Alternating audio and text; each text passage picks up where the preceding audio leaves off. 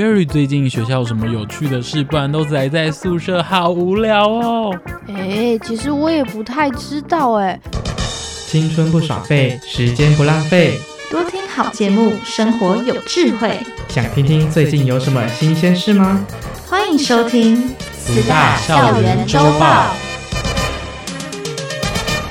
青春不耍废，时间不浪费，多听好节目，生活有智慧。欢迎收听慈大校园周报。大家好，我是就读慈济大学传播学系一年级的校园主播王凯。我是慈大传播系二年级的校园主播叶嫣莹。节目一开始，我们先来关心最近发生的俄乌战事。爆发这次战争的导火线，是因为乌克兰试图通过加入北大西洋公约组织，获得西方国家的援助。但是对俄罗斯而言，乌克兰加入北约就能持续东欧扩张，俄罗斯总统为了阻止这样的情况发生，因而发动战争。俄罗斯于二月二十四号开始入侵乌克兰，用一枚导弹袭击首都基辅、哈尔科夫等城市，发动自二次大战以来规模最大的地面战争，把原来和平现代化的首都城市变成居民拼命逃亡的地方。根据联合国难民署负责人表示，从战争开打到现在，已有一百多万个民众逃离乌克兰，其中大约有十五万人逃至邻近国家，尤其是北约成员国波兰。不过，现在要入境波兰并不容易，至少等六十多个小时，或是长途跋涉五十公里，才能成功越境。俄乌战事越演越烈，大家都非常关注这场战争的最新状况，也纷纷为乌克兰逃亡的人民祈福。证言上人在志公早会开始提到，人们要心存感恩，多一份善念就多一份平安。希望他们都平安度过这一次的战争，回到一个和平的世界。俄乌战争造成许多伤亡，人民颠沛流离，居无定所。远在台湾花莲的年轻学子也发挥爱心，借由校庆园游会义卖，募心募爱，援助乌克兰正在受苦的人们。没错。慈大附中因为疫情关系，校庆不对外开放，但是学生透过网络直播欢庆学校的二十二岁生日，参与精彩的校庆活动，汇聚爱心，把爱送到乌克兰。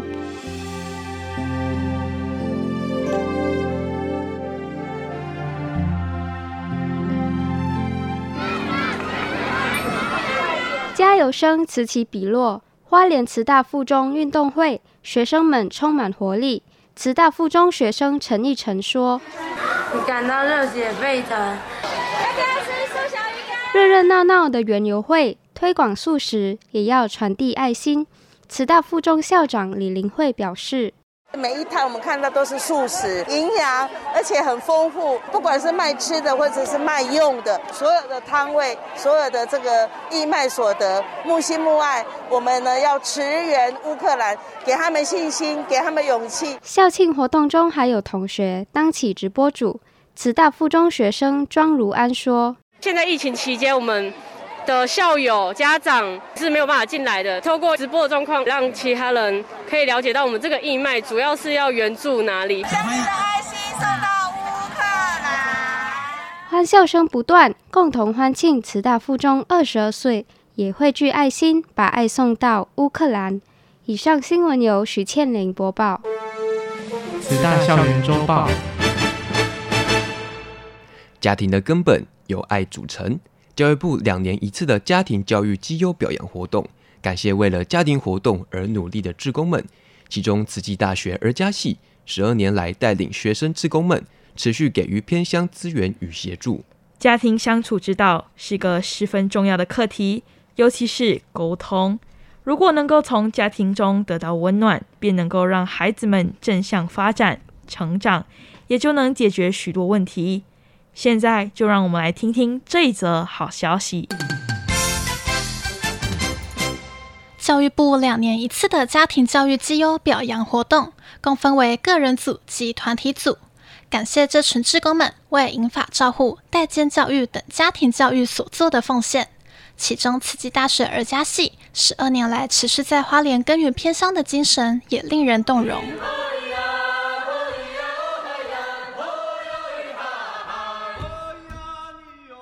长辈们又唱又跳，好开心。将原住民歌曲改编为带动唱，为推广家庭教育，慈济大学儿家系十二年来带领学生志工们给予偏乡资源与协助。慈济大学儿家系副教授张丽芬表示。我们会带着学生去做服务学习的部分。花莲其实有非常多的原住民朋友，那我们系上也从事呃原住民的家庭教育等等，提供给呃部落家庭、社区等等呃非常直接的家庭教育的专案的服务。家庭是每个人出生时第一个接触到的环境，也是孩子的第一所学校。家庭相处之道尤为重要。新北市家庭教育中心讲师张月玲认为。下一代就是我们的小孩，那我们怎么样跟我们成年父母的相处？那是我们怎么样跟跟就是上一代的相处？透过正确的沟通方法，然后来就是解决这三代之间的冲突。这也就是我们在代间教育里面，我们呃目前在做的。教育部终身教育司司长。李玉珍表示，青少年啊相关的这个问题，其实如果能够从家庭就能够呃给予这个提供温暖协助，啊，让呃我们的呃青少年能够正向的发展，哈，当然就可以解决非常多的问题。慈济大学由儿童发展与家庭教育学系郑雅丽系主任代表领奖。教育部每两年颁发一次的家庭教育绩优奖，期盼无名英雄们持续付出。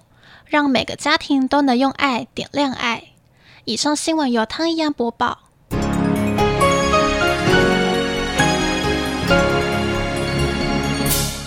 慈大医学系以尊重生命为出发点，提倡发挥生命使用权的大体捐赠观念，并力求医学生认识吴语良师的生平、拜访家属，以及举行庄严隆重的大体老师启用典礼与大体老师感恩追思会。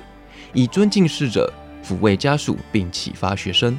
吴语良师们不仅是舍身的菩萨，更带领着医学生认识身体的奥妙，踏入医学的殿堂。医海辽阔，有缘同行，慈爱为帆，虚心为桨，智慧生体谅，欢喜是波澜。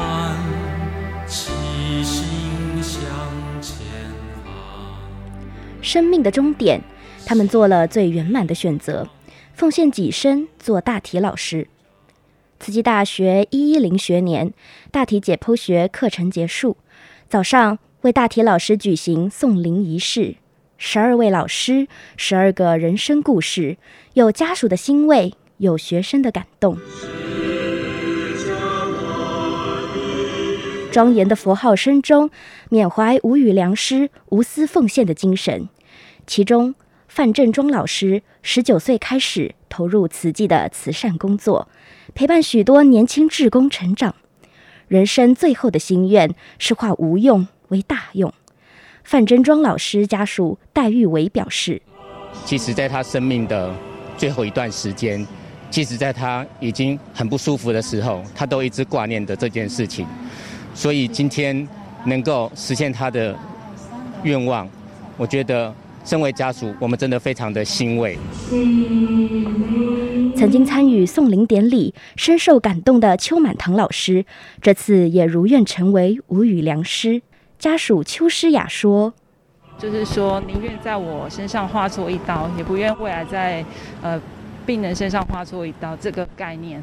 对，他希望学生可以在他们能犯错的时候，去尽量的学习。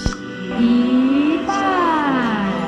受到吴语良师大舍精神感动的慈济大学医学系学生廖哲君说：“老师他这一生的故事，还有他呃在往生之后就是捐献大体的行为，都为我们树立了非常高的道德典范，让我更有动力想要在课前就是。”呃，做好准备才进去面对老师。无声教育，春风化雨，吴语良师的大舍大爱，引领无数医学生成为未来行医救病的大医王。以上新闻由林慧杰播报。众生平安，皆我有劳同窗，誓愿众生为至亲。一病一心，一德平安共享。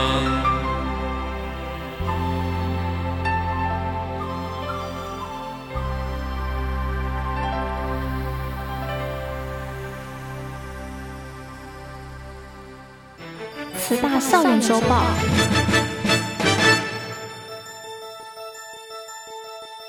妍英学姐，妍英学姐，你戴着耳机在听什么啊？哦，我在听《大学了不起》呀，这可是慈大之声广播电台推出的新节目哦。这个我知道，《大学了不起》是由慈大的老师们亲自担任主持人，和学生一起探讨课堂内容及校园生活的节目，对吧？没错。通过老师专业的见解和生动有趣的对谈内容，带领听众朋友们拓展多元的视野，也能够让花莲在地乡亲更加了解慈济大学。现在我们一起来听听看吧。慈济大学广播电台推出新节目《大学了不起》，主持人由校内的老师担任。除了分享专业知识外，学生们也一起探讨课堂内容及校园生活，寓教于乐的对谈方式，带给大家不一样的全新感受。Good afternoon, everyone. I'm your host, Jonathan C. Welcome back today. 来自马来西亚就读慈大英美语系的史文豪，在节目中用英文侃侃而谈，聊的是他到慈济大学就读的原因。家庭感情很差。那透过慈济的影响，我们做环保还可以去出席我们的读书会、我们的自工早会那一些。那慢慢慢慢呢，我们就开始养成那习惯，在慈济的关怀之下，我们就家庭的感情就被修好了。I heard about 慈济，predominantly through my exposure with 慈济。透过广播分享校园生活，还有求学经历，国际生的加入，打开听众的世界。老师变身为节目主持人，也是特别的体验。慈大英美语文学系主任戴爱莲表示：“这样子的这个机会，嗯，让更多人了解我们的慈济大学越来越国际化。你可以多认识，不只是其他的国内的学生，你也可以多认识呃国际生，是这个非常独特的一个经验。”慈大英美语学系学生史文豪也用心跟着老师学习录制英文广播节目。他认为有这个机会很难得，我觉得是非常非常非常的好。英语的习惯，提供我们的学生一个平台来表达自己。您现在收听的是优质好节目，老师们专业生动的对谈分享，透过慈大之声广播实习电台，带领学生开拓更多元的视野。慈济大学教育传播学院院长何运琪表示：“大学里面需要学到跨界的合作，那透过这些不同节目的一个呃制播，跟很多老师的加入，那我们的学生也可以一起投入制作节目，那能够让这个节目更多越来越丰富，也越来越精彩，也能够让花莲在地的乡亲更了解我们慈济大学。”以上新闻由袁松杰播报。彭军，你今天有看新闻了吗？没有耶，今天有发生什么事吗？我也不知道。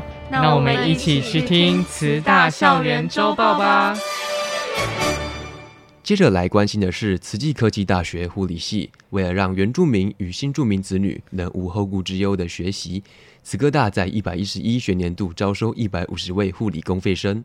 护理公费生不仅免缴学杂费。更能够通过考取全班总分前百分之十，获取绩优奖学金，没有学费压力，学生们更能够专注于用功读书，同时也能够赚取奖学金贴补家用。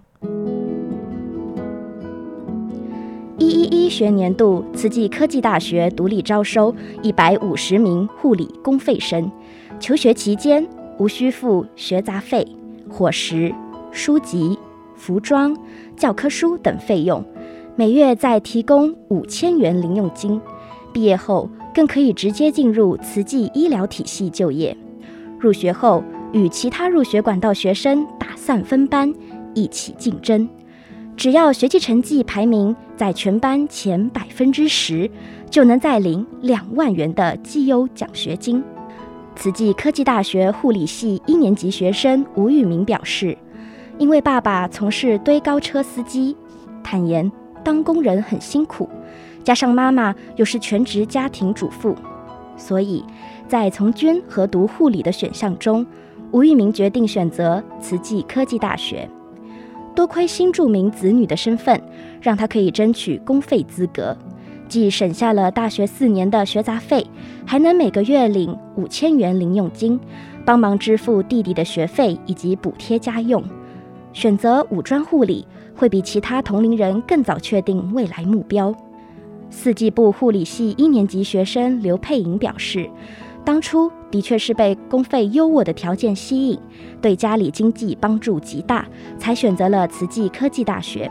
不过，看到新冠肺炎疫情和台铁出轨意外，站在第一线的医护人员承受极大的风险和压力，依旧尽职尽责，自己也更坚定成为护理师的志向。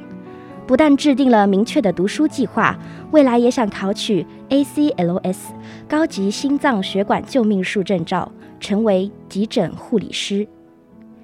以上新闻由林慧杰播报。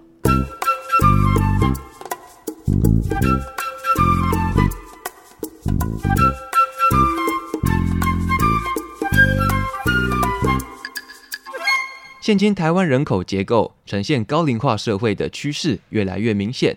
卫生福利部推出的长照计划二点零，希望能建立优质的长照服务体系，提供一连串服务，希望提升长期照顾需求者与照顾者的生活品质。因此，慈济科技大学在花莲嘉陵村开创了长乐学堂，让失智长者能够亲自下厨，做出美味佳肴，活动筋骨。延缓老年失能的情况。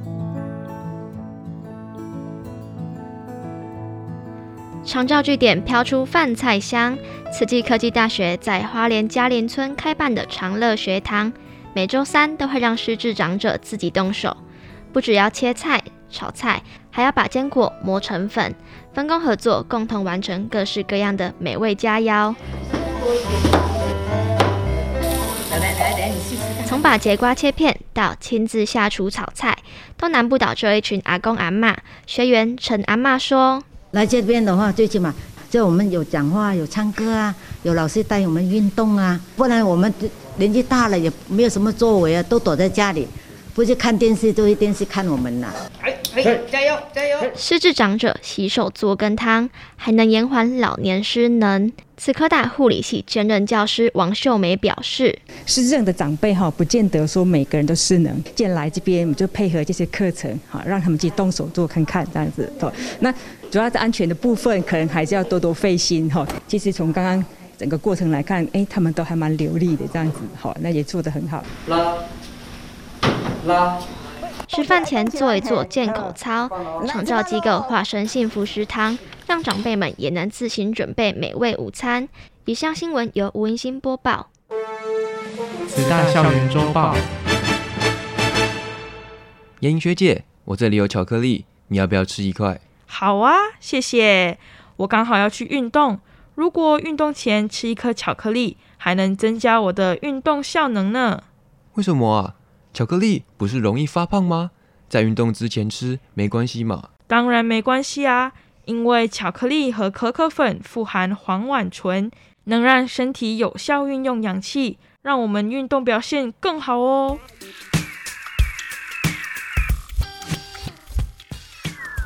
运动是一帖良药，然而中年以后从事运动，常会感觉力不从心。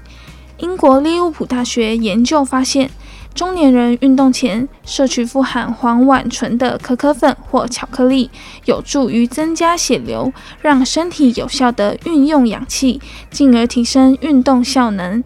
营养师提醒，要注意巧克力添加物的成分，避免摄取过多的糖分跟脂肪。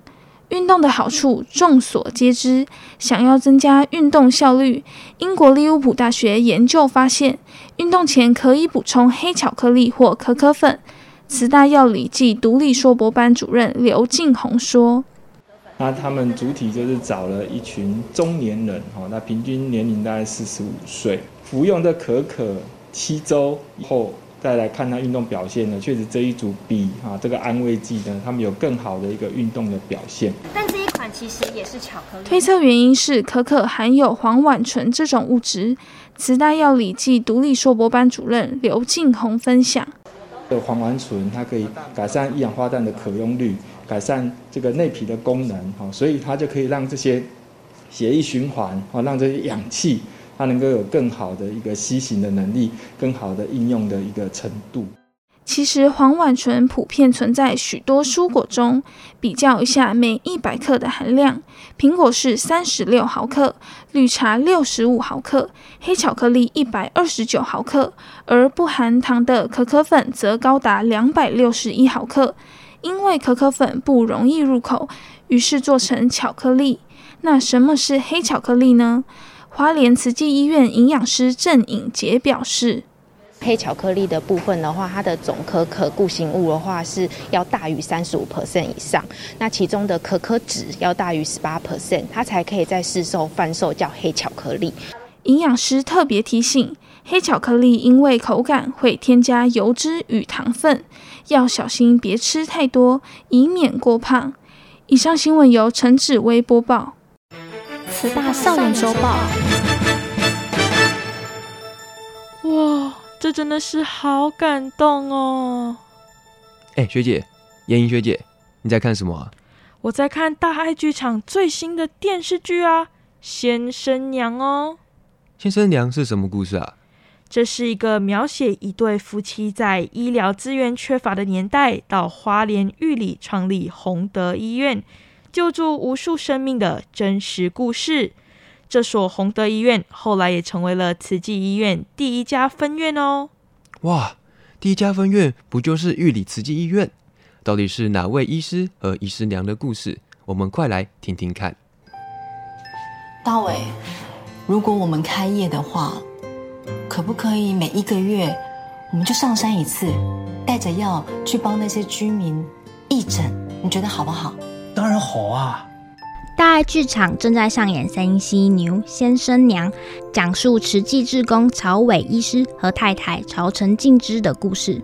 那是个医疗资源相当缺乏的年代，当时两人在花莲玉里创立宏德医院，救助无数生命，也照顾偏乡居民的健康。一九九九年，由慈济接手，成为玉里分院，继续守护后山居民。很多到东部服务的医师都曾有过这样的念头。就是大城市不缺我一个，但在这里找回行医的初衷。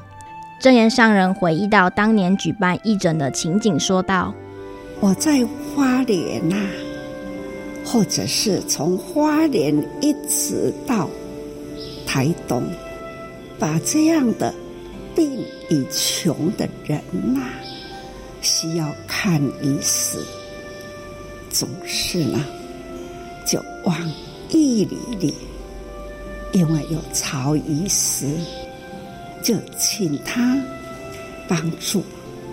太太呢，也是委员呐，所以有了这样的因缘，他很扶持的。每一次我们哪里有义诊，曹医师呢，也都会。排开他的时间来帮助自己。后来啦，他往生啦，啊，他的医院呢，交给慈济吧。义里也是一个小镇呐，人口呢也不少，那个地方。需要这个医院继续的经营下去。一九九九年三月十五日，慈济医院第一家分院在花东纵谷玉里镇上展开服务。零零三年迁移到距离两百多公尺的新院区，成为花莲南区紧急医疗责任医院。二零零四年更首创全台的晨间门诊，清晨六点开始，让务农与早起的民众提早就医。早啊。你第一名啦！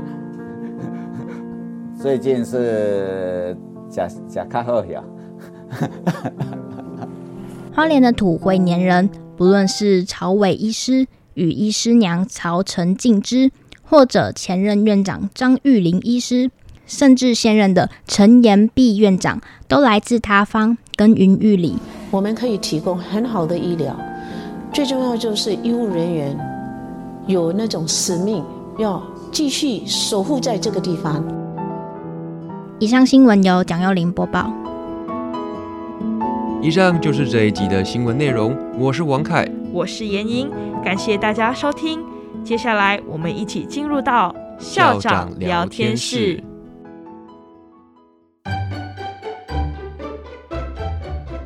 哎，你看校长，我们赶快逃！哎，没有了。哎，校长好。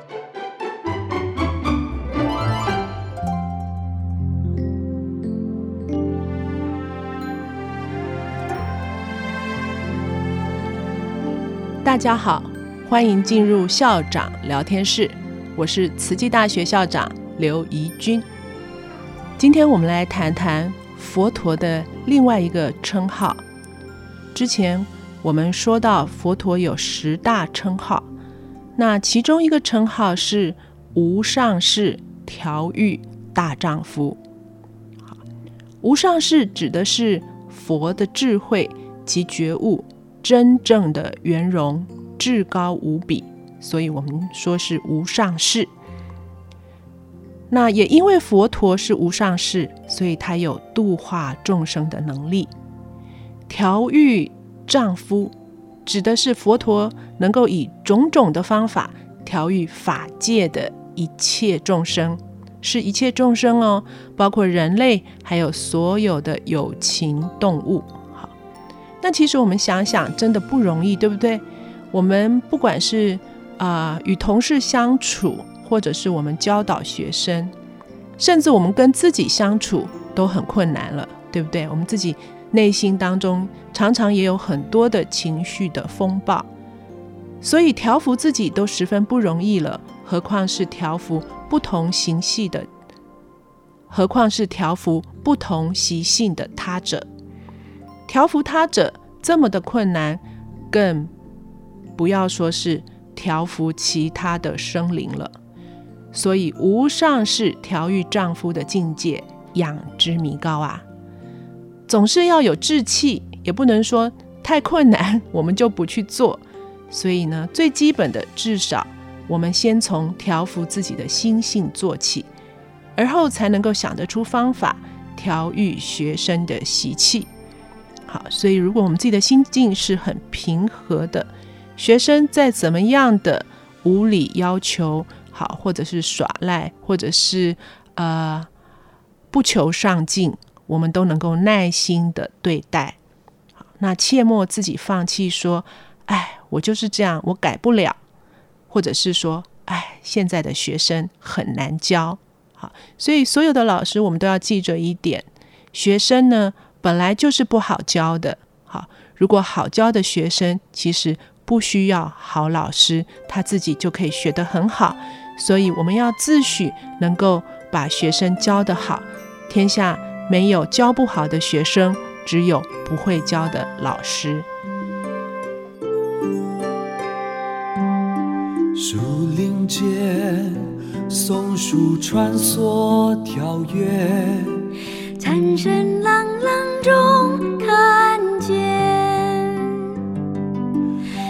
各自天空盘旋，在溪边，鱼群悠悠浮潜，水上徐徐凉风，有飞舞蝴蝶。地平面，小羊归顺父母，蝼蚁行进庄严。风貌淡雅而亲切。